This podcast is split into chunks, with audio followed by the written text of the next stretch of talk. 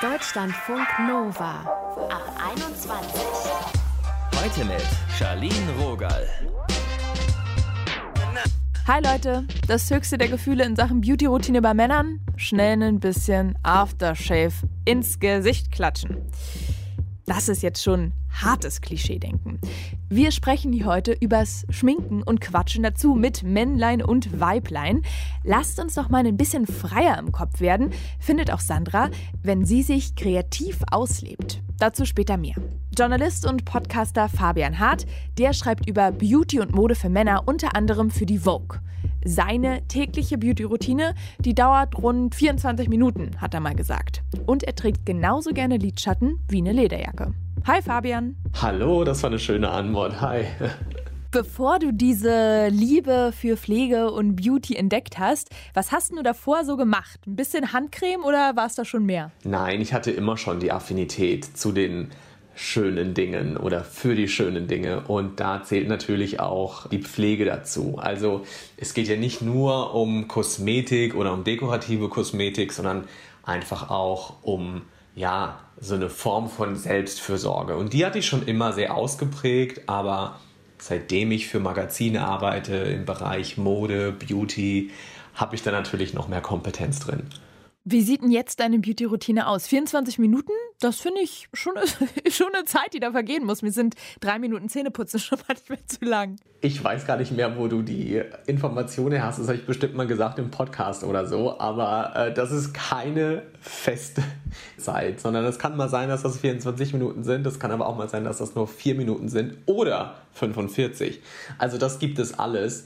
Was ich damit, glaube ich, eigentlich sagen wollte, ist, dass die Zeit vom Spiegel ja auch nicht nur oberflächliches Geschminke und sich hübsch machen, schick machen für andere bedeutet, sondern es ist ja auch sich selbst eine gute Zeit bereiten. Also herauszufinden, was sich gut anfühlt, natürlich auch was gut aussieht, aber wie man sich fühlt und dieses als Typ, als Mann sich selbst sanft berühren, ist ja eigentlich etwas komplett Untypisches. Und ich glaube, dass bestimmte Pflegeprodukte, Hygienemaßnahmen, Beautyartikel können tatsächlich, ja, wie so eine Art Hantel fürs Gesicht sein. Also ein bisschen Training für Soft Skills anstelle von nur Mucki im Gym oder so.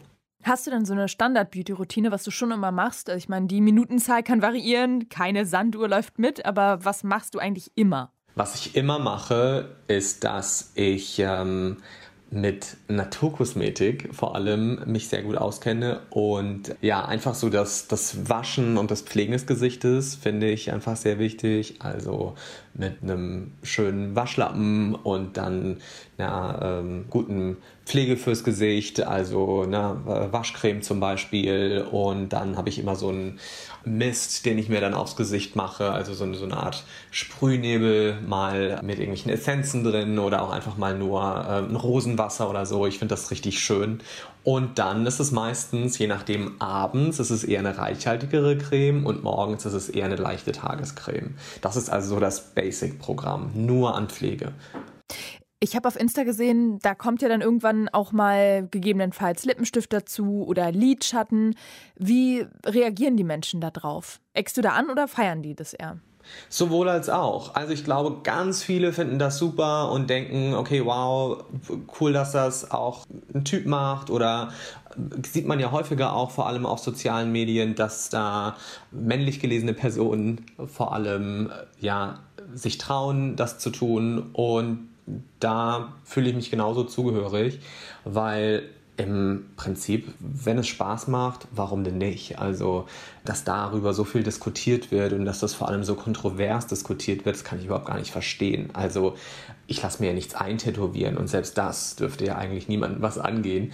Aber warum nicht? Also, ich denke, das ist so gesellschaftlich verinnerlicht als Tabuthema oder als nur für Frauen oder Männer lehnen das quasi ab. Also es ist ja nicht nur so, dass das nicht für Männer ist, sondern eigentlich lehnen ja Männer das ab, weil Männlichkeit in der traditionellen Form die stete Ablehnung ist von allem, das wir so als weiblich empfinden. Und da gehört natürlich auch die Schminke dazu. Weil im Prinzip läuft es darauf hinaus, dass das als lächerlich angesehen wird. Also als würde man sich als Mann degradieren aufs schwache Geschlecht. So vom starken Geschlecht aufs schwache Geschlecht mit ein bisschen Farbe im Gesicht. Und das finde ich halt so absurd, dass ich sage, also da mache ich nicht mit. Wenn ich damit Spaß habe und wenn ich mich damit ja gut fühle, go for it. Du sagst jetzt gerade, Männer haben damit so ein Problem. Wir erinnern uns zurück. Barbara Schöneberger, die hat ja auch vor ein paar Jahren rausgehauen, Männer sollen Männer bleiben. Deshalb bitte nicht schminken. Was war da wohl die Befindlichkeit? Was glaubst du? Warum haben auch manche Frauen ein Problem damit? Ja, also ich habe natürlich immer wieder mal nachgeguckt, auch mit Schminke im Gesicht und stell dir vor, ich war trotzdem noch ein Mann, auch mit äh, Unglaublich. Oh, ist das nicht krass? Also ja. Männer sollen Männer bleiben. Ich darf nachträglich Frau Schöneberger nochmal beruhigen. Kein Make-up der Welt ändert etwas an deiner Geschlechtsidentität. Ähm, insofern da schon mal kurz durchatmen. Ich glaube aber, dass dahinter die Angst steckt, vielleicht auch, dass jetzt auch noch Männer irgendwie ins Schönheitsbusiness einsteigen und äh, dass ja Frauen untereinander antrainiert wird, dass sie kompetitiv sind. Also sieht die besser aus, hat die eine bessere Figur, hat die coolere Klamotten, hat die äh, weniger Spliss als ich, hat die mehr Brust als ich, was auch immer. Und wenn jetzt dieser Wettkampf auch noch zwischen Mann und Frau stattfindet und allen anderen Geschlechtern, ja, wo kommen wir denn dahin? Ich glaube, das steckt da so ein bisschen äh, dahinter. Aber ich habe ja damals auch einen offenen Brief an Frau Schöneberger geschrieben und ich finde die ja grundsätzlich gar nicht verkehrt. Ich finde, die ist irgendwie lustig glücklich äh, und selbstbestimmt und äh, insofern, ich will auch keine Barbara Schöneberger bashen oder dissen, aber es ist eben oft so, dass gerade die Leute sagen, ja, von denen man eigentlich denkt, das sind die Coolen, das sind die Guten, das sind die Offenen, das sind die Liberalen, dass die dann mit solchen Sachen rausrücken. Ist leider so. Du hast ja dann auch noch einen äh, Make-up-Call für Männer gestartet. Ja, einfach weil ich sage, probiert's mal aus. Also bevor ihr da jetzt voreingenommen sagt, ist nichts für mich, finde ich doof, probier's halt mal aus. Würde ich heute immer noch sagen, mein Make-up-Call gilt für alle, die keine Angst davor haben, andere Seiten an sich entdecken zu können. Und das bedeutet nicht, dass das was an der Sexualität ändert oder an der Geschlechtsidentität. Nein, es ist nur ein bisschen Farbe und in erster Linie hoffentlich auch Pflege und eine gute Auseinandersetzung mit sich selbst. Was sagst du dann zu einem Mann, der Bock hat, sich zu schminken, aber Angst hat vor blöden Sprüchen? Es ist schade, dass das so ist, dass wir eigentlich ja auch gesetzlich das Recht auf Entfaltung der eigenen Persönlichkeit haben und dass wir dennoch ganz, ja, ich sag mal, ungeschriebene Gesetzen folgen und oder stark ungeschriebenen Gesetzen folgen und die funktionieren natürlich vor allem jetzt für Männer nach dem Regelwerk Männlichkeit. So, man denkt ja oft, Männlichkeit und Mannsein ist eine und dieselbe Geschichte. Das stimmt so nicht. Männlichkeit ist die Summe aller Dinge, die oder die Summe aller Eigenschaften, die wir für den Mann als gültig bewerten. So, und da ist natürlich Schminken erstmal komplett raus. Und die Frage ist aber, warum? Also warum kann ich nicht Dinge ausprobieren, die normalerweise nur weiblich festgelegt sind? Ich meine, Frauen und Mädels tragen ja auch Boyfriend-Jeans. Warum gibt es die Girlfriend-Jeans nicht? Weil, wie ich eben schon meinte, es ist eben dann oftmals für das starke Geschlecht eine Horrorvorstellung, sich auf so das Niveau des schwachen Geschlechtes zu degradieren. Und das finde ich eigentlich so im Kern ist das ein bisschen frauenfeindlich. Oder was heißt ein bisschen, es ist frauenfeindlich. Und obwohl man das vielleicht gar nicht so richtig weiß, aber das schwingt da mit, wenn man einem Typen sagt, so, oh, guck doch mal, was hast du denn? Hast du dich geschminkt? Hast du Lippenstift drauf? Hast du irgendwie zu viel Creme im Gesicht?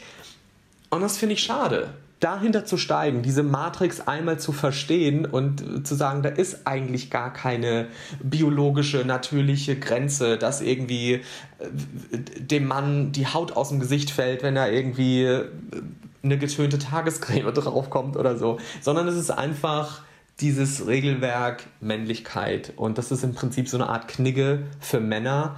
Und die tut eigentlich niemandem gut, weil man die ganze Zeit ein Stück weit auch ja, nicht zulässt, was da noch sein könnte oder woran man Spaß haben könnte, weil man es per se ausschließt. Hm, dieses Begrenzen auch immer. Absolut, ja.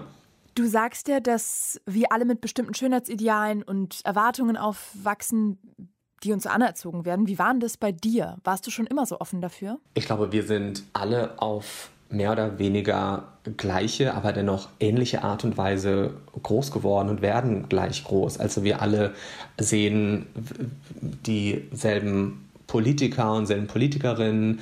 Ähm, das Thema Sport ist überall das gleiche. Ähm, wir sehen die großen Blockbuster, wir sehen die großen Magazine, Frauen-Männer-Magazine. Also wir alle wachsen ja mit diesen Idealen auf. Was tut der ideale Mann, was tut die ideale Frau. Und von daher äh, kann ich gar nicht sagen, oh mein Gott, ich habe mich da schon immer irgendwie rausgehalten. Natürlich nicht. Ich hatte in meinen, als Teenager, in meinen 20er Jahren, hatte ich natürlich auch immer wieder diese Identitätskrisen. Wo passe ich rein? Wo gehöre ich dazu? Ich war nie wirklich so der Fußballaffine. Ich war nie wirklich der Biertrinker. Und das sind schon mal so zwei große Dinge, so der männlichen Begegnung oder der männlichen Freundschaftsbegegnung, an denen ich eigentlich nie so wirklich teilgenommen habe. Und da habe ich gemerkt, okay, was ist es denn dann? Was interessiert dich denn dann? Was sind denn die Sportarten, die du magst? Was sind denn die Getränke, die du gerne trinkst? Was sind denn die Hobbys, die du gerne hast? Was sind denn die Konversationen, die du gerne führen würdest? Und habe einfach gemerkt, es gibt mehr als das, was dir vorgeschrieben wird. Und somit habe ich angefangen, natürlich mich näher damit auseinanderzusetzen. Hast du dich denn von diesen Erwartungen gut lösen können oder verspürst du jetzt schon noch manchmal Druck, irgendwelchen Idealen zu entsprechen? Klar, also wenn ich jetzt irgendwie einen Termin habe auf dem Amt oder entfernte Verwandte wieder treffe, irgendwie äh, in der Provinz, aus der ich komme äh, oder aus der Kleinstadt, aus der ich komme, dann sind das schon nochmal ganz andere Begegnungen und auch vielleicht Berührungsängste. Aber wenn ich jetzt hier mit meinen Freunden und Freundinnen in Hamburg oder in Berlin oder New York oder was auch immer einfach in der Großstadt unterwegs bin, dann bin ich immer zu 100 Prozent ich selbst und kann auch zu den Ausdrucksformen stehen, die ich so habe. Logo. Und das hat sicherlich auch damit zu tun, dass ich als queere Person das auch nochmal auf einer ganz anderen, existenzielleren Ebene durchleben musste. Es geht hier nicht nur um, schminke ich mich mal oder nicht oder trage ich mal ein Oberteil, das irgendwie als weiblich gelesen wird, sondern es ist bei mir ja auch eine ja, sehr identitäre äh, Geschichte, die damit einhergeht. Und dadurch habe ich das natürlich ja in meiner, in meiner Teenagerzeit und auch ja so als Twin sehr stark miterlebt, dass es immer Unterschiede gibt, dass man sich auch sicher fühlen muss in bestimmten Bereichen, um überhaupt zu sich stehen zu können. Und dass das jeder Moment und, und jede Begegnung kann da einfach unterschiedlich sein. Danke, Fabian, dass du dir Zeit genommen hast. Danke für das schöne Gespräch. Ciao. Tschüss, tschüss.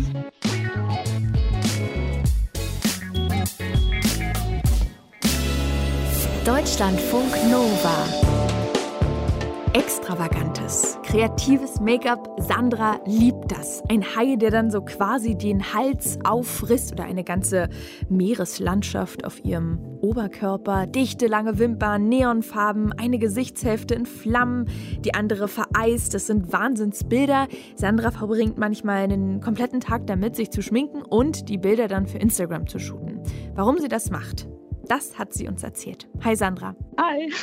Wann hast du das das erste Mal gemacht, dich so richtig krass zu schminken? Jetzt bist du 21. Also das war, glaube ich, vor zwei, drei Jahren, wo das dann extrem angefangen hat mit dem Schminken.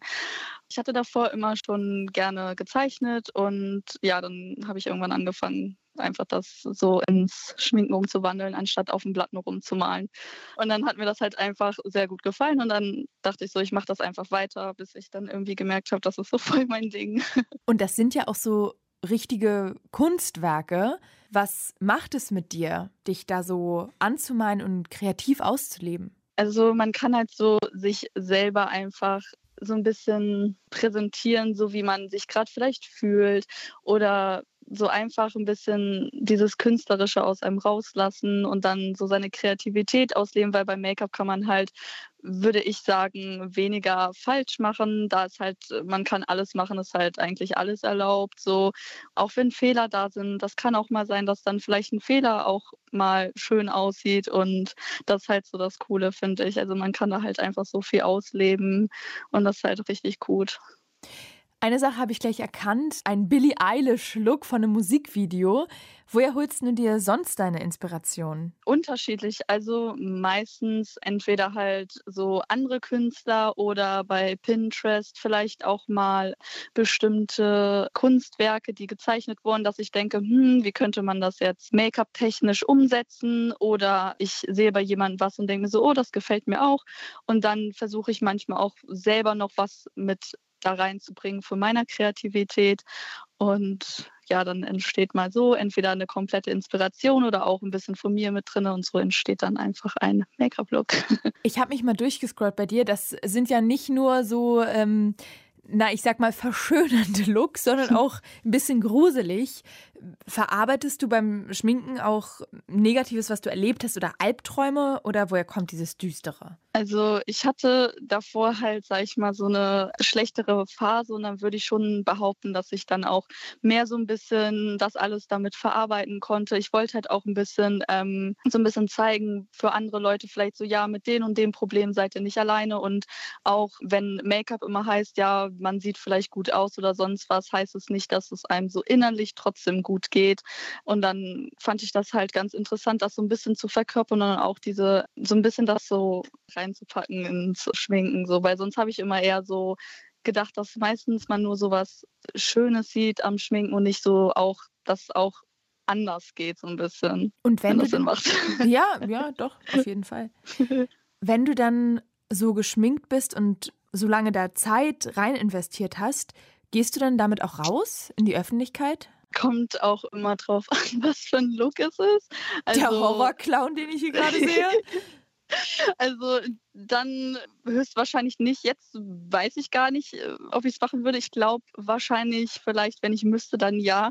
Also manchmal bin ich jetzt auch schon mit einigen Looks rausgegangen, aber das ist jetzt auch nichts so Schlimmes. Also ich finde es auch interessant, so ein bisschen so mal was Neues, weil man sieht ja meistens nicht irgendwie jemand, der so bunte Augen ganz Zeit hat oder sowas. Und ähm, ich finde das ganz cool eigentlich.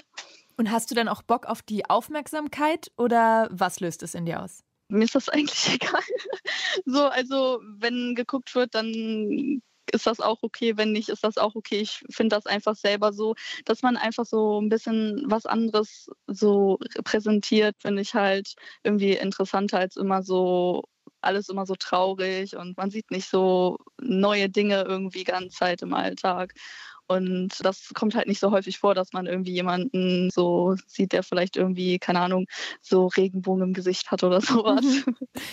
Ich weiß, du wohnst noch zu Hause zusammen mit deiner Zwillingsschwester bei deinem Vater. Was sagt der dazu, dass du dich so schminkst? Er findet das eigentlich auch ganz cool. Also er ist selber künstlerisch auch begabt. So, ich denke mal, dass sich das also so in der Familie irgendwie liegt. Und ähm, er hat dann auch manchmal noch so gefragt, so ja, was ich da für einen Look mache und guckt sich das an. Oder ich habe ihn mal auch gefragt, wie er das umsetzen würde oder ob er da Tipps hat oder sowas. Also da konnte ich ihn auch manchmal echt ganz gut fragen, wie das funktioniert.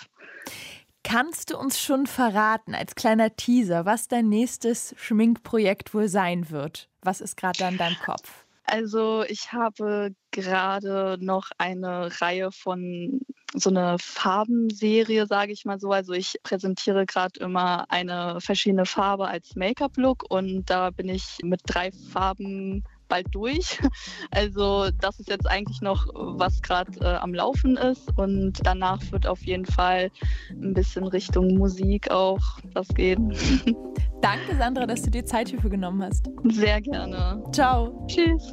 Heute ging es hier um Make-up und darum dreht sich jetzt auch, große Überraschung, unsere kleine Quizrunde. In der Corona-Pandemie, da haben die Menschen in Deutschland mehr für Beauty- und Pflegeprodukte ausgegeben. Schätzt doch mal, wie hoch war denn der Umsatz 2020? A. Fast 15 Milliarden Euro. B. Fast 3 Milliarden Euro. Oder waren es C. Um die 20 Milliarden? Die Mikrowelle hat gepiept. Antwort A ist richtig. Der Umsatz mit Kosmetik- und Körperpflegeartikeln lag alleine in Deutschland bei rund 14,9 Milliarden Euro. Wow. Liebe Leute, macht worauf ihr Bock habt. Wir sind jetzt raus. Mein Name ist Charlene Rogal. Bis zur nächsten Folge. Deutschlandfunk Nova.